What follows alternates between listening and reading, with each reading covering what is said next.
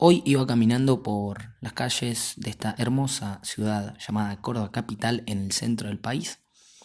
Giré en una esquina que usualmente no giro y me encontré con un graffiti en una pared bastante maltrecha que decía tantos golpes y ninguno es de suerte. Qué loco, este es el episodio número 13 y si no son supersticiosos van a pasar la intro musical.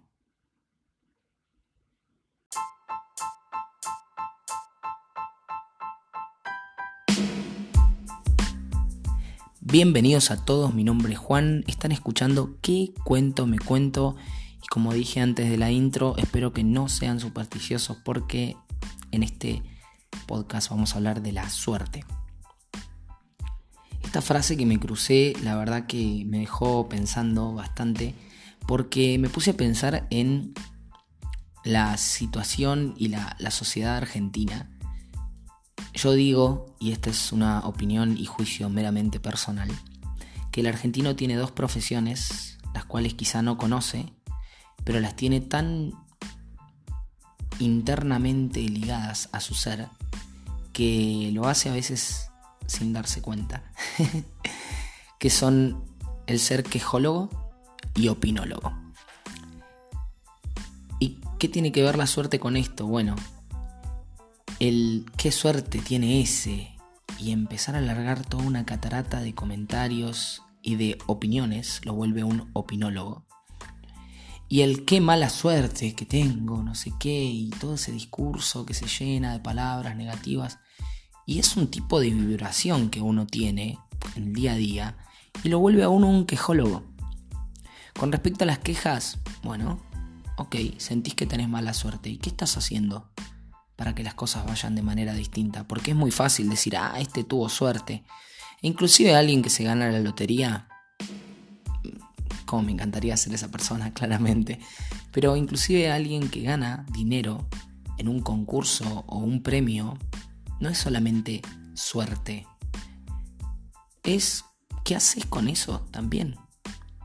¿Qué harías con todo ese dinero? Solemos decir, bueno, viajar. Si hay más dinero, seguramente haya más cosas que hacer. ¿Sí? No me refiero, yo sé que seguramente estás pensando haya más problemas, seguramente, no. La realidad es que la suerte es mucho más que llevar, según mi opinión, es mucho más que llevar un trébol de cuatro hojas o un amuleto de la suerte.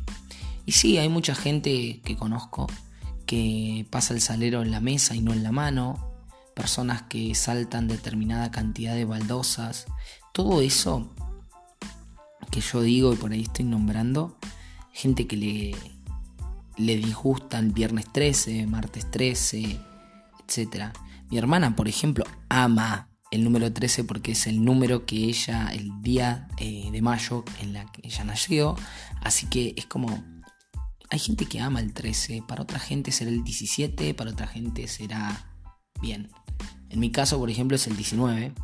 De hecho, yo dije que este año 2019 iba a ser mi año porque es mi número preferido. Y la verdad, hasta ahora en balance está yendo muy bien.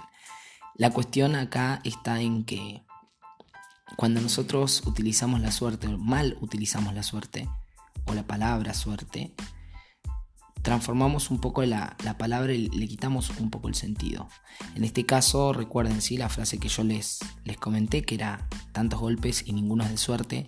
Yo digo, bueno, si la vida te golpea y pensás que eso es tener mala suerte, ¿por qué no resignificás eso y decís, che, bueno, mirá, la verdad, estoy teniendo muchos imprevistos en la vida. Y bueno, a ver, ¿no te parece una suerte tener esos imprevistos y transformarlos en aprendizaje?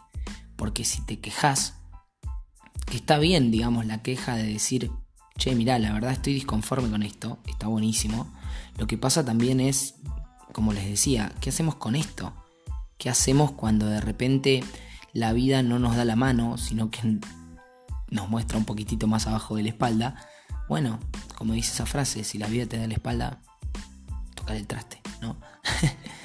eh, entonces, desde el lado de Argentina, por ejemplo, de la quejología y opinología, son dos disciplinas bastante desarrolladas acá, sea que estás en Argentina o estás en otro lado del mundo escuchándome, ojalá que sí, Ojalá entiendas lo que digo y, y lo apliques, porque está muy bueno cuando ponemos, como dice la frase, la suerte de nuestro lado.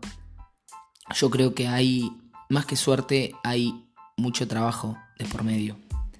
Nadie que gane en el casino ganó la primera vez que lo intentó. Y si ganó, fue suerte de principiante. Pero algunas personas, por ejemplo, que hacen lo que es eh, apuestas en el casino. Y si ganan 3.000 es porque invirtieron 1.500. O sea, hubo un trabajo previo, ¿sí? Gestiones anteriores que se hicieron. La persona que se gana el telequino, el 15 o lo que sea, por cierto, no me pagan nada por decir esto, pero la persona que se ganó un premio en dinero jugando o apostando, seguramente antes tiene que haber apostado un montón de veces. ¿sí? O sea, es siempre un balance entre esa buena suerte de haber ganado y un esfuerzo previo anterior, en donde a veces perdiste. Por eso esto de los golpes, cuántos golpes y qué poca suerte, ¿no? Y, y de repente uno dice, bueno, ¿y si esos golpes en realidad te están preparando para más adelante? Te están preparando para que vos puedas estar listo y cuando te toque ese golpe de suerte, entre comillas, no me ven, pero estoy haciendo unas comillas muy lindas y muy parejas con mis dedos, pero a veces los golpes que te da la vida son ni más ni menos que esa preparación para que cuando te toque la suerte de tener ese auto que querías, esa casa, hacer ese viaje, tener ese dinero, ese aumento, ese nuevo trabajo, lo valores. Y eso es lo contrario a la quejología y opinología, que digo yo. Porque cuando me quejo, no estoy generando energía productiva. Ok, quejate 5, 10 minutos, 15, ahora 20, 25, una hora. ¿Qué estás haciendo? Salí de ese papel de pobrecito de mí, me está pasando esto. Y si vamos a la opinología, bueno, el otro de al lado consiguió algo. Lo consiguió por buenos términos, por malas acciones. Bueno, cada quien con su suerte. Bien.